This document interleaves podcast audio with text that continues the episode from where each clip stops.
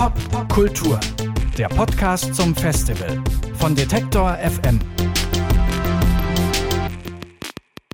Es geht weiter im Programm hier auf der Interviewbühne von Detektor FM beim Popkulturfestival in Berlin. Und der nächste Gast macht nicht Musik, aber redet, schreibt und beschäftigt sich intensiv mit allem, was Musik so in Berlin und anderswo gegen ihn wirft. Thomas Wenker sitzt auf dem Sofa hier und klebt hoffentlich nicht an. Es ist sehr warm. Herzlich willkommen. Danke. Nicht Schön, und ich freue mich du da zu bist. sein. Ja, ja, wir freuen uns, dass du Zeit für uns hast.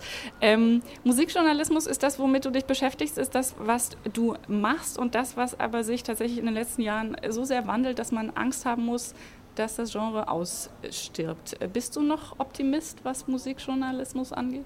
Ich habe gestern hier einen Workshop auch gegeben auf dem ähm, Festival oder im Rahmen des Festivals und ja, der war sehr optimistisch, würde ich sagen. Status also quo vadis war das Thema. Genau, Status quo vadis, wobei das natürlich immer so ein bisschen überspitzt formuliert ist in dem Workshop sitzen ja hier logischerweise eher jüngere Leute und denen kann ich nur sagen, das ist ein super Job und wenn ihr euch richtig aufstellt, gibt es da auch tatsächlich Potenzial. Ich habe aber schon am Abend vorher bemerkt, beim Laufen über das Festivalgelände und mit Kollegen diskutieren und so weiter, oh je, was erzählst du da? Also das, äh, die zwei Lager gibt es dann schon die Leute, die eher schon lange dabei sind, natürlich auch gewisse Rahmenbedingungen gewöhnt sind und für die eine Fallhöhe da ist, wo ich mich quasi auch dazu zähle, wenn ich mich nicht wandle sozusagen. Also man hat was gehabt, was ein etablierter Markt war, der auch viele Möglichkeiten hatte und der sich sehr drastisch verändert hat. Und dann hat man natürlich aber auch, der gleiche Markt sieht für jemanden, der 20 äh, ist, ganz anders aus. Eigentlich total gut, weil man hat ja journalistisch plötzlich Erzählformen, andere Möglichkeiten, man kann Sachen ausprobieren, man kann auch eigene Schwächen quasi haben. Zum Beispiel im Schreiberischen, die spielen gar nicht mehr so eine große Rolle, wenn man plötzlich eher mit Instagram, Twitter äh, total gut zurechtkommt oder vor einer Kamera wo ganz andere Sachen gefragt sind, die ich vielleicht dann nicht hinbekomme. Aber was braucht denn guter Musikjournalismus im Jahr 2018? Also kann der stattfinden auf Instagram in Bildern, kann der stattfinden in Videos oder braucht man da immer noch längere Formen?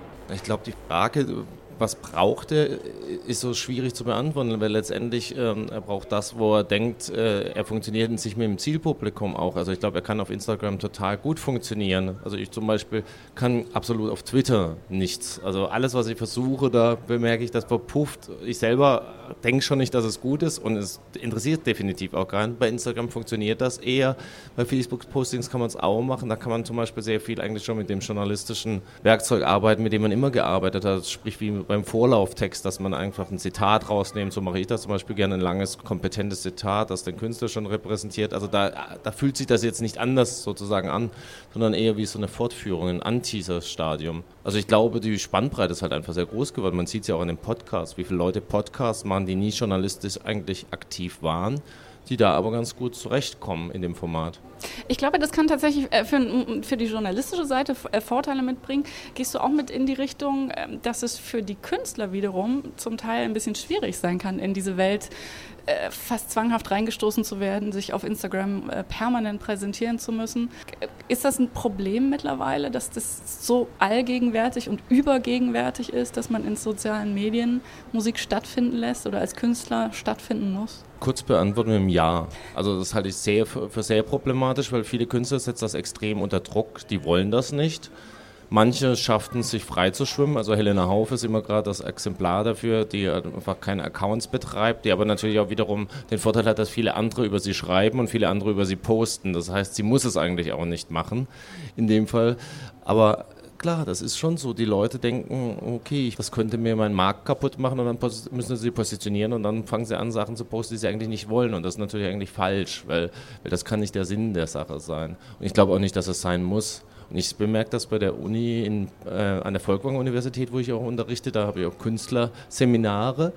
Und manchmal sind die schon besser aufgestellt mit ihren Social Medias, bevor sie die Musik haben. Wo ich dann sage, aber ihr müsst doch erst an euren Sachen arbeiten, weil das andere, was bringt es euch, wenn ihr irgendwie 100 Follower habt? Was sollen das, also wovon sollen die denn Follower sein und was soll denn das eigentlich alles? Lass uns sprechen über Musikjournalismus in aussterbenden, äh, ich will nicht sagen Ausspielwege, weil das ist sehr print. Also Intro ist eines der vielen mittlerweile Magazine, die es nicht mehr gibt. Bist du da noch wehmütig? Du warst ja auch äh, eine ganze Weile da am Steuer. Julius Volkmann und ich haben das 15 Jahre lang quasi geleitet, oder 14 Jahre lang und alles, was so dazugehörte. Das war, als wir dann aufgehört haben, schon wehmütig für uns auch. Es war ein Bruch der sich so über Jahre hinweggezogen hat und auch viele Diskussionen, die auch schon mit so Zukunftsvisionen zu tun hatten, natürlich als Ursache hatten. Als es jetzt passiert ist, muss ich sagen, hat es mir mehr leid getan für ehemalige Kollegen und dieses ganze Team da, aber äh, ich bin dann auch so, also manche Sachen sind ja okay, wenn sie nach so einer langen Zeit, 25 Jahre ist ein langer Ritt, dann ist das auch okay, das ist Popkultur. Sachen müssen nicht ewig existieren, Bands müssen nicht ewig existieren. Es ist manchmal wirklich auch gut, wenn Sachen begrenzt sind. Und ich weiß aber auch gar nicht, ob diese Ableitung, dass es das Ende von Print sein muss, wie man es kennt, unbedingt da drin steckt. Wenn mir jetzt so ein aktuelles Beispiel wie das Crack Magazin nehme. Ah, Ab nächsten Monat haben sie noch eine Office in New York. Ähm, das ist im Endeffekt genau das Intro-Modell. Eine Gratis-Zeitschrift, die, die mit einem jungen Team elanvoll, neugierig in diese Popkultur reinfällt. Die haben dann Genres, die gerade funktionieren. Elektronische Musik, Hip-Hop-Musik. Und letztendlich ist es eine Erfolgsgeschichte und sie funktioniert. Also ich glaube, dass Print per se ganz vorbei sein muss, ist auch nicht der Fall. Aber klar, generell gibt es einen gewissen Trend und das hat dann halt auch was mit Leseverhalten und was die Leute machen. Für euch ist der Weg ja auch ins Internet so ein bisschen gegangen ähm, mit Kaputt, äh, eurem Magazin, das du mit Linus auch betreibst und wo Helena Hauf, die du vorhin schon erwähnt hast, gerade, glaube ich, noch auf der Startseite rumschwebt und auch so eine Story zu Social Media Zwang bei Künstlern. Brauchst du das? Du kannst es nicht aufgeben, oder? Du musst immer noch über Musik schreiben und Künstler treffen. auch nach 25 Jahren. Ja, das, das, das, ist die eigene Leidenschaft, das ist nach wie vor die Neugierde und eine Begeisterung. Also ich bemerke das immer, ich gehe irgendwo hin, habe dann so auch Kameras mit dabei oder, oder Aufnahmegeräte und am Ende komme ich immer mit viel mehr Material nach Hause, wie so ein Eichhörnchen, das sich wieder für den Winter eingerichtet hat, weil einfach zu viel, zu viel Interessantes passiert. Und ich finde auch, dass also das ist jetzt so mit kaputt haben wir uns natürlich ein bisschen freigeschwommen, weil das jetzt die entschlackte Variante ist von dem, was man bei Intro gemacht hat. Das heißt, man hat kein Marketing-Team, man hat keine Redaktionssitzung im Größeren, man hat keine Abstimmungsmeetings, man muss sich auch nicht auf irgendwelche Promoter, weil man keine Lust hätte, einlassen oder so. Man macht das mit vielen, wenn man den Dialog hat und freundschaftlich verbunden ist. Aber, aber es hat eigentlich nur die Vorzüge, dass man das machen, auch um uns zu revitalisieren. Also für mich ist das dann auch manchmal so ein Feature ist dann Arbeit auch, aber gleichzeitig gibt es einem auch wahnsinnig viel. Und dadurch, dass es so von allem anderen Aktivitäten, die da sind, haben, ist es so ein Teil auch vom ökonomischen Cluster, das man hat. Aber ich möchte es nicht missen. Also äh, kaputt ist für uns beide, glaube ich, ziemlich, äh, hat uns nochmal so einen Kick gegeben. Du hast vorhin Traumjob gesagt, sei Musikjournalist immer noch? Ja, Dazu also, du? Ich glaube, es gibt wenig Jobs, wo man so viel in der Welt rumkommen kann, so viele interessante Leute treffen kann, international, auch verbunden bleibt mit denen und tatsächlich auch noch den Freiraum hat, sich innerhalb dieser Kultur intensiv damit auseinanderzusetzen und beschäftigen. Also wenn ich wahrscheinlich in einem normalen anderen Wirtschaftszweig bin, komme ich auch viel rum, aber die Leute haben nicht diese Zeit innerhalb des Jobs dann tatsächlich diese Kulturen kennenzulernen und das ist schon ein großes Privileg. Glaubst du denn, dass sich die Aufgabe von Musikjournalismus gewandelt hat oder wandeln muss, weil ähm, so eine dieser, dieses, mh, hm, ich entdecke für dich oder mit dir neue Musik und rede darüber oder analysiere sie oder kritisiere auch äh, in Zeiten von Streamingdiensten, wo jeder Neuerscheinungen eigentlich sehr schnell auch hören kann, sich selber ein Bild machen kann, ohne irgendwas zu kaufen, muss man sich als Musikjournalist, Musikkritiker umdefinieren? Also die Frage ist immer so ein bisschen, was macht man? Also was tatsächlich unter Beschuss gekommen ist, ist ein bisschen die klassische Besprechung, weil jeder reinhören kann, das hört. Auf der anderen Seite muss er erstmal wissen, wo er reinhören muss. Also das ist auch was, was ich gestern in diesem Workshop gesagt habe. Die Zahlen, Anfang der 90er hatten wir 5000 Veröffentlichungen, die quasi im relevanten System äh, drin waren. Heute haben wir über 30.000 pro Jahr. Das ist eine Menge und irgendeinen Filter braucht man. Das kann natürlich statt mir als Journalist, der quasi das macht und in Heftform oder auf der Webseite das aufbereitet, kann das auch eine Playlist auf Spotify sein, der man total vertraut. Irgendjemand, der oder so. Aber irgendeinen Filter brauchen die meisten Leute, weil also ich schaffe es schon als Journalist kaum, mich durchzuwühlen. Und ich habe noch mehr Zeit. Wie sollen es die Leute schaffen, die quasi bis um fünf, sechs im Büro sind und dann heimkommen und ach, jetzt muss ich noch 30.000 Neuerscheinungen sichten. Also irgendeinen Filter braucht man dann. Und das andere, was dann eh immer das war, was mich mehr interessiert hat, also konzentriertere Gespräche, die tiefer gehen, auch Hintergrundinformationen, sprich unser Untertitel sagt ja auch Insolvenz und Pop, also mit Leuten über ökonomische Rahmenbedingungen von künstlerischer Existenz zu reden. Das sind, glaube ich, auch Sachen, die, die man on top quasi den Leuten, die die Platten gern hören, geben kann und diese auch, also die kriegen sie ja selber sonst nicht. Die, die können sie sich nicht aus der Spotify-Playlist anhören. Dieses prekäre äh, Musikerdasein ist ja immer wieder ein Thema, das aufschwappt, also auch immer wieder mit den gleichen Themen im Zusammenhang steht, äh, mit der Digitalisierung und mit Spotifyisierung. Kann man es nur noch so nebenberuflich machen, sowohl Musik als auch Musikjournalismus oder kann man davon immer noch, also kann man, ist es immer noch ein Brotberuf? Ja, es kommt darauf an, wie agil man ist und wie viele, also wie kontaktfreudig man auch ist. Man muss auf jeden Fall viel sich auf der Straße bewegen, viele Leute treffen, Kontakte haben, Kontakte pflegen. Ähm, man sieht das auch. Also die Kollegen sind alle mehr und Kolleginnen sind mehr in der Pflicht, sich dauernd darzustellen. Es wird mehr gepostet. Man sieht immer, das sind ja alles Visitenkarten, die man auch gibt. Quasi, ich mache hier ein Panel, ich moderiere hier, ich kann das auch noch. Hier könntest du mich auch buchen. Also es gibt schon einiges, aber es hat sich total gewandelt. Also ich sehe das auch bei mir. Ich habe dieses Jahr bestimmt 20, über 20 Panels oder Workshops neben den Uni-Sachen, die ich mache. Uni habe ich auch noch. Sprich, da sind ganz andere Felder dazugekommen. Es sind mehr Felder, wo man auch Gesicht zeigen muss. Also genauso wie das mit diesen neuen Erzählformen dazugekommen ist, dass man oft von Journalisten erwartet, sie müssen jetzt bei Instagram sich selber zeigen, sie müssen bei irgendwelchen Kurzvideos präsent sein das, das war in den 90ern, als ich angefangen habe, war das nicht so. Da hat man in der Kammer sein Ding gemacht. Also klar, Radiojournalisten haben schon immer ihre Stimme hergegeben und Fernsehjournalisten, aber es gab halt noch den klassischen Journalist, der hat einfach nur irgendwas in der Redaktion gemacht und wurde nie gesehen. Und ich weiß noch, wie das bei uns im Haus immer diskutiert wurde, als Linus Volkmann und ich das Format Kochen miterfunden hatten und mit Künstlern gekocht haben und immer so ein kleines Bild war, wo wir zu sehen waren. Ja, ist das jetzt gut, dass man euch sieht? Oder man selber hat sich gefragt, ist das gut, dass man uns sieht? Will ich das, will ich das nicht? Das kommt einem schon anachronistisch jetzt vor mittlerweile.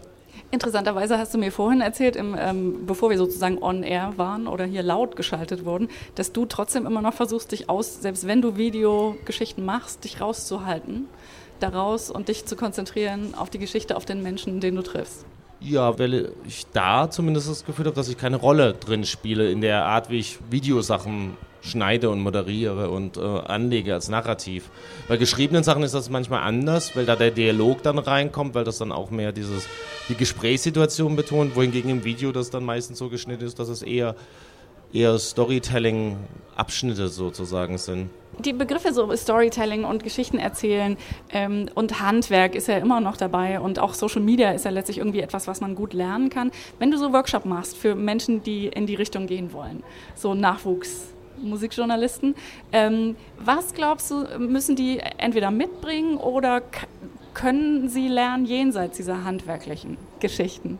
Ganz viel Leidenschaft wahrscheinlich? Leidenschaft, Neugierde, quasi auch dass man nicht unbedingt in Zeitkategorien wie normale Jobs denkt. Auf der anderen Seite muss man das auch gleichzeitig lernen, dass man das einklagen kann, genauso, dass man auch verhandeln kann. Das sind so, so Ambivalenzen. Einerseits soll man es ausblenden, andererseits muss man es dann scharf stellen können. Aber das sind auch diese, diese Widersprüche, die letztendlich dann im Verlauf ja auch man sich es auch aneignet. Also am Anfang sollte Leidenschaft groß da sein, Lernbegierde auch. Also ich sage immer, was super ist, wenn man sich die ganzen Alten äh, drauf schafft, also diese Leute, die den den Weg vorbereitet haben in den 70er, 80er und 90er Jahren, also viel liest, viel schaut, ähm, geht ja mittlerweile auch wirklich schnell, ähm, so Netzrecherchen, sich die Podcasts von anderen anhört, also sprich aufsaugt und im besten Fall sich jemand suchen, einen Redakteur, der Lust hat, einem auch zu sagen, wie schlecht man noch ist und einem das so richtig zwei Jahre lang reinpaukt, ähm, bis man, bis man Lernfortschritte macht. Da hatte ich das Glück, dass das bei mir ein Stadtmagazin-Redakteur damals war, den ich gehasst habe, aber der natürlich äh, super, super wichtig war, weil das genau dieses dauernd Anstreichen Rot und Lerneffekte.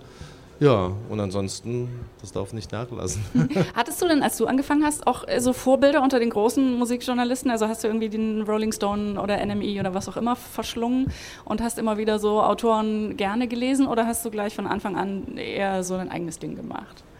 Nee, das, das gab es schon ganz doll. Also ich äh, mochte immer Lester Banks sehr, den amerikanischen ähm, Rockmusikjournalisten, der eine Trennung von Privatleben und, und Beruf sozusagen abgelehnt hat. Also das ist was, was, was ich sehr schätze. Ich weiß noch, als ich bei Intro angefangen habe, die ersten da habe ich ganz oft auch in der Redaktion geschlafen, bis ich irgendwann bemerkt habe, ich bin der Einzige, der hier so sozusagen pennt ähm, und dann fürs, Vielleicht okay, nicht ganz gesund auf Dauer. Das, das, das, ist hier gar nicht so sehr gefragt, aber es war für mich war da so, okay, man macht das so mit, mit relativ viel Elan. Und sehr wichtig für mich war auch Martin Büsser, ähm, weil ich so aus dem Hardcore-Indie-Bereich komme. Und Martin hat sehr, sehr früh beim ZAP-Fanzine geschrieben und hat da eben diese diese engen Erwartungshorizonte auch gebrochen, was, was ich super fand. Also eine Hardcore-Band wie Chromax äh, geschrieben und dann gleichzeitig über Miles Davis Platten, was natürlich für mich als 16-Jährigen dann erstmal so, okay, wie ordne ich das jetzt ein? Aber gleichzeitig hat es halt auch gezeigt, das, was eigentlich die Stärke von Musikjournalismus ist, dass es komische Brücken baut der Wahrnehmung der Leute und sie, und sie so auch irgendwo hinführt, ohne educaten zu wollen. Aber letztendlich äh, äh, ist es auch sowas dann. Findest du es grundsätzlich, äh, eine Frage, die mich tatsächlich auch persönlich umtreibt, äh, schwieriger über etwas zu schreiben oder jemanden zu schreiben, von dem du Fan bist oder wo du die Platte wirklich richtig, richtig großartig findest oder wo du in der Distanz äh, sowieso hast, weil du sagst, na okay, und jetzt schreibe ich einfach wirklich mit diesem professionellen ähm, Blickfeld die Helden? Es sorgt manchmal für originelle Momente im Austausch mit den Leuten, weil man dann auch noch befreundet ist, also dass die einem das dann ein bisschen übel nehmen können oder so, weil man dann so ehrlich ist. Ich finde es ehrlich gesagt nicht äh, problematisch. Ich hatte diese Woche mit Deutschlandfunk so ein Interview, da meinte der, der Interviewstil auf Kaputt wäre ja sehr, also so, dass man merkt, dass wir das Milieu teilen würden und so weiter und fast schon kumpelig. Da meinte so, nee, das, das, das finde ich eben nicht. Also man merkt, dass man ein Milieu vielleicht teilt, aber man merkt eben nicht, dass man keine kritische Haltung dahin bekommen kann, weil ich glaube, das funktioniert trotzdem sehr gut. Natürlich, wenn man was gut findet, sind die kritischen Argumente jetzt kleiner, aber die reichen dann trotzdem, dass eigentlich der Diskurs, also ich habe gestern ein Interview gemacht mit einem Künstler, wo ich jetzt nicht sage, wer es ist, aber ich würde sagen, mal von zehn Fragen waren neun positiv und eine konnte man anders lesen und sofort ging eine Diskussion los. Also man, man schafft das schon auch äh, in dem Kontext dann. Hast du in letzter Zeit auch nochmal einen richtigen Verriss gemacht oder machen müssen? Ich war neulich mal auch in einer Radiosendung eingeladen, da waren alle Platten relativ behäbig langweilig. Also ich würde nicht sagen, dass es ein totaler Verriss war, weil dazu war die Opferebene von meiner Party schon, das war schon so weit weg von meinem, von meinem äh, eigenen Musikgeschmack aktuell, dass ich so eine neue Veröffentlichung von The Damned war dabei oder Manic Street Preachers. Ich glaube, da war ich relativ harsch im Urteil, aber so ohne, dass es schwer fiel. Aber klar, man, man hat man hat manchmal so Platten, von denen man auch viel mehr erwartet hat, wo man dann so, ja, und hat man ab und an so Interviewmomente mit Menschen, wo man rausgeht und sagt, wow, das hatte ich jetzt wirklich nicht erwartet, die sich dann wirklich einprägen, auch über eine lange Karriere hin, wo man sagt, das weiß ich noch ganz genau? Doch, das sind aber oft auch die, die man erwartet hat. Also bei also Klassiker ist denn immer, erzählt David Bowie, der von der ersten Sekunde bis zur letzten wirklich da war und so intensiv auch nachgefragt hat, dass man wirklich das Gefühl hatte, man hat den Dialog. Dann gibt es die Überraschungsinterviews, die halt so, wo man sich drauf freut, aber wo dann so quasi fast schon für einen legendär sich ein Battle entwickelt. Also mit Tyler the Creator hatte ich sowas mal. Es gibt aber auch diese Interviews, wo man komplett ins Leere läuft. Also ich äh, erinnere mich, ich habe Pharrell mal interviewt. Da habe ich sehr lang drum gekämpft, dass ich eine halbe Stunde bekomme bei der Plattenfirma. Habe ich da auch bekommen. Hatte sehr viele Fragen. Und ich war, obwohl es sehr viele Fragen waren, nach fünf Minuten durch, weil er jede Frage mit I don't know, man, maybe. Also es war wirklich so, jede Frage war abgehakt und danach habe ich 25 Minuten lang einfach Blödsinn reden müssen, um konnte ja den Raum nicht verlassen. Und es war wirklich, es war wirklich schrecklich. Also Nun wird nicht jeder, der äh, in so einem Workshop bei dir ist, anfangen können mit den ganz großen äh, Stars, sondern man wird äh, immer noch kleine Bands, äh, Newcomer machen sein eigenes Ding. Wie kann man wirklich anfangen? Muss man Freak sein, der jeden Abend irgendwo auf einem anderen Konzert in Berlin ist? Muss man gerne schreiben? Muss man, muss man irgendwas oder ist es sehr viel kann? Ja, ich glaube, es ist schon hilfreich, wenn man ähm, selbst aktiv wird, also DIY, ein eigenes Magazin machen, früher, heute eine eigene Webseite loslegen, also quasi an sich selber schon mal scheitern und sich selber korrigieren, weil ich glaube, die, die, diese, dass es sofort klappt, dass man irgendwo größer andockt und einen jemand quasi in die Schule nimmt, das, das, ist, das ist selten der Fall oder das ist super, super schwierig und das sollte einen nicht entmutigen, weil man hat diese Plattform, natürlich dauert das dann, bis man wahrgenommen wird, aber man sieht es ja auch gerade aktuell, das Diffus-Magazin macht ja hier so ein bisschen was vom Festival, die haben vor vier Jahren angefangen, da war das auch ganz klein, das war einer, so eine Initiative und hat einfach gemacht und hat dann auch dazugelernt, jetzt hat er ein bisschen größeres Team, die Leute, die mit ihm das machen und ich glaube, aus solchen Sachen entwickeln sowas und dann kommen auch die ersten Jobs woanders rein und dann ist es plötzlich äh, ein Beruf, ohne dass man es geplant hat. Also einfach mal anfangen. Thomas Wenker, du hast dich auch durch diverse musikalische Biotope äh, wahrscheinlich reinkarniert und bewegt und hast offensichtlich immer noch großen Spaß an deinem Job. Das freut mich sehr schön, dass du bei uns warst. Vielen herzlichen Dank. Das Reinkarniert hat mir gefallen. Danke für die Einladung. Tschüss. Pop Kultur, der Podcast zum Festival von Detektor FM.